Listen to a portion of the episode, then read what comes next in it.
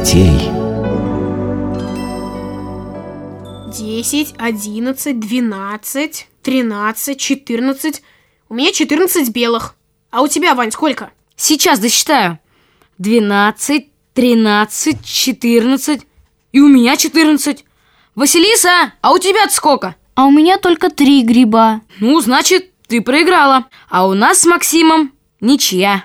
Вообще-то не совсем ничья. Как так? Но это же я тебе показал сосну, под которой вот эти два гриба росли. Значит, я их мог сам взять, и тогда бы у меня больше было, чем у тебя. Ну, если на то пошло, тогда, Василиса, извини. Я у тебя три твоих грибочка забираю. Почему? Ведь это же я их сорвала. Они мои. А кто тебе место около пня показал? Ты. Значит, они мои. И я выиграл это соревнование. Переложу их в свою корзину. Вот так. А что же я маме покажу? Ладно, Вань, то, что я тебе сосну показал, не считается. Давай будет ничья. А то, что я Василисе место у пня показал, считается. Поэтому никакой ничьи. Я выиграл. Привет, ребята. Привет, мам. Привет, мам. Здравствуйте, тетя Оля. Ой, сколько вы грибов набрали. Ну и кто же больше всех? Я. Молодец, Ваня. Но давайте грибы пока отложим и займемся серьезным делом. Это каким? Как каким? Будем читать Евангелие. Давайте. Тогда слушайте внимательно. Однажды Петр подошел к Иисусу и спросил его.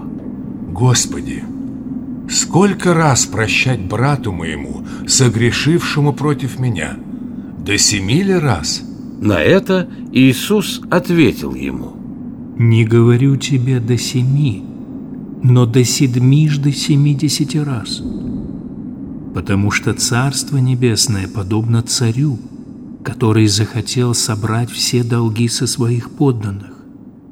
И привели к нему человека, который должен был ему десять тысяч талантов.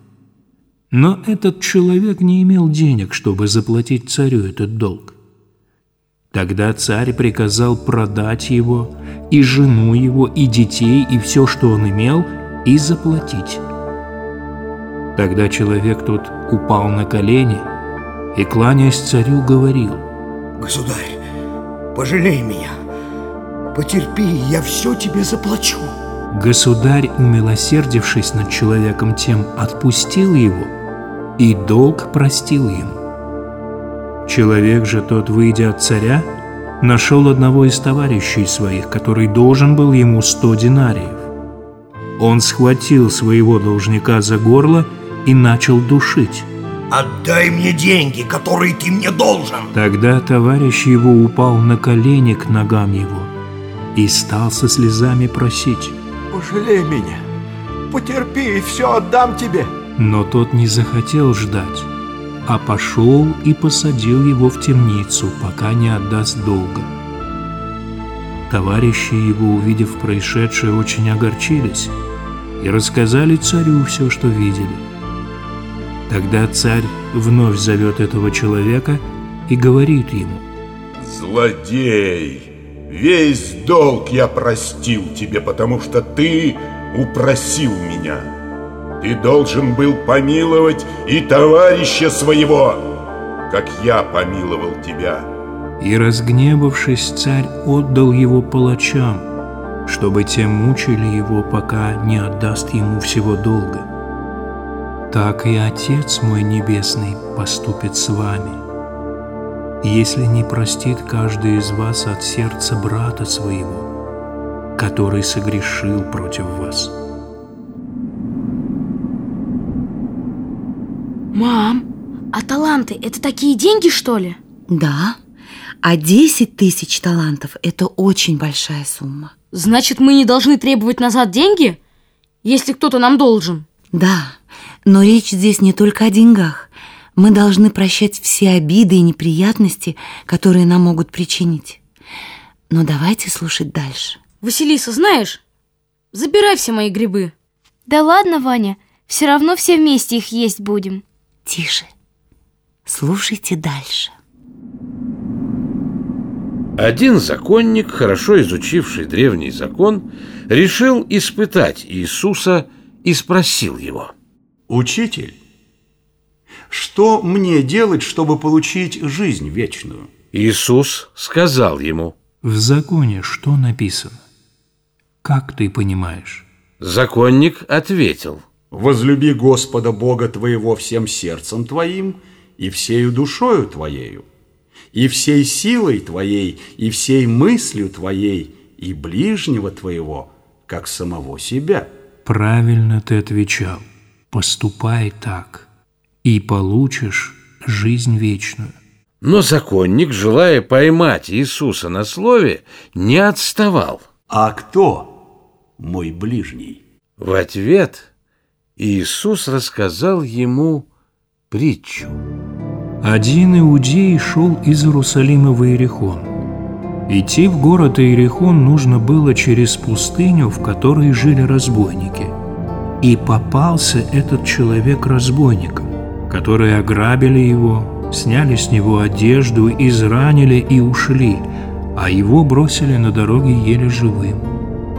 Шел этой дорогой священник. Он увидел ограбленного и избитого, но прошел мимо. Шел также левит, служитель при храме. Увидев несчастного, он подошел, посмотрел и пошел дальше. Той же дорогой проезжал один самарянин. Увидел он израненного и сжалился над ним. Самарянин подошел, промыл и перевязал ему раны. Потом посадил на своего осла, привез в гостиницу и стал ухаживать за ним.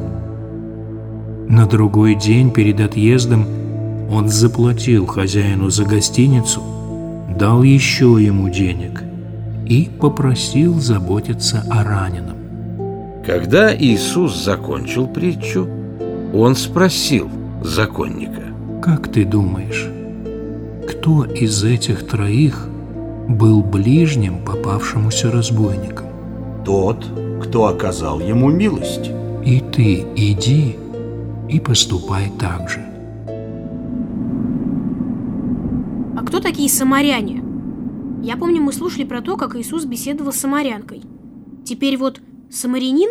Самаряне – это народ, который жил по соседству с иудеями. Самаряне верили не только в единого Бога, как иудеи, но и поклонялись идолам. Поэтому иудеи и самаряне очень не любили друг друга. А этот самарянин все-таки помог иудею. Совершенно верно. Священник и левит прошли мимо, а самарянин помог. Это значит, что и мы должны помогать всякому, кто оказался в беде, даже врагу. Даже врагу? Да. Но давайте послушаем дальше. Однажды подошли к Петру сборщики податей на храм и спросили его. Учитель ваш не даст ли дидрахмы? А что такое дидрахмы? Дидрахма – это монета, составляющая две драхмы. А драхма – это была в те времена небольшая монета. Понятно. Петр пошел к Иисусу, но не успел еще сказать, что у него просят на храм, как Иисус сказал ему. Как ты думаешь, цари земные с кого берут дань? С детей своих или со своих подданных? С подданных? Итак, сыны свободны. Но чтобы нам не соблазнить их, пойди на море, закинь удочку и возьми первую рыбу, которую вытащишь. Открой у нее рот, и во рту у рыбы найдешь монету. Эту монету и отдай им за меня и за себя. И что? Петр нашел в рыбе монету? Нашел. Вот здорово! Мам, а я что-то не понял. Что Иисус говорил про сынов и подданных, и кого он не хотел соблазнить? Все очень просто. Земные цари собирают дань не со своих сыновей, принцев, а с народа, который этим царям подчиняется. И Иисус – Сын Божий, поэтому Он не должен платить на храм, где чтился Его Небесный Отец. Но чтобы не соблазнять иудеев, и чтобы нам подать пример, что и мы должны давать на украшение святого храма, и Иисус, у которого не было денег, послал Петра к морю, чтобы таким чудесным образом добыть монету. Ясно. А дальше? Слушайте. У Иисуса было 12 учеников, апостолов. Кроме этих 12, он избрал еще 70. Эти 70 апостолов стали называться меньшими. Иисус послал и их также учить людей, исцелять больных, изгонять бесов, воскрешать мертвых. Он говорил им, Кто слушает вас, тот меня слушает. А кто не слушает вас, тот меня не слушает. А кто меня не слушает, тот не слушает самого Бога. Пошли 70 учеников Христовых и не верят своим глазам. Прикасаются к больным, больные в ту же минуту делаются здоровыми. Увидят человека, одержимого злым духом, велят злому духу оставить человека, и бесы их слушаются. Когда они вернулись к Иисусу, то с радостью говорили ему, Господин, и бесы слушаются нас. Не тому радуйтесь, что бесы вам повинуются, а радуйтесь тому, что имена ваши написаны на небесах. Как это? Имена написаны на небесах. Их что, можно прочитать на небе? Нет, конечно. Это значит, что имена их записаны в небесные списки спасенных, и они после смерти будут взяты на небо, в рай. А это самое лучшее, что может случиться с человеком. Ну, слушайте дальше.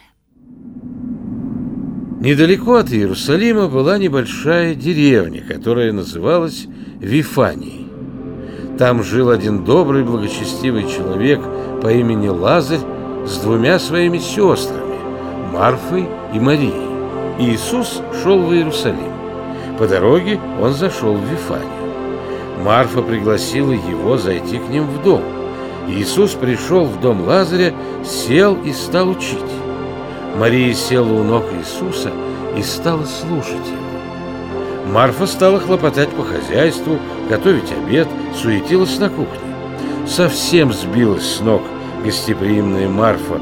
Все ей пришлось сделать одной, а Мария нисколько не помогала ей. Она сидела у ног Иисуса и внимательно слушала его. Наконец Марфа не вытерпела и стала жаловаться Иисусу на свою сестру Марию. Господин, разве ты не видишь, что сестра моя оставила меня одну служить? Скажи ей, чтобы она помогла мне. Иисус же отвечал ей. Напрасно ты, Марфа, хлопочешь о моем угощении. Разве я нуждаюсь в нем? Для меня одно только нужно. Слушайте и исполняйте то, чему я вас учу. Мария прекрасно сделала. Не мешай ей слушать меня. Значит, и мы прекрасно делаем, что слушаем Евангелие. Конечно. Но смотри, Василиса, не зазнайся. А то будешь, как фарисей. Нет, я никогда не буду как фарисей. Давайте почитаем еще, а? Обязательно. Только в следующий раз.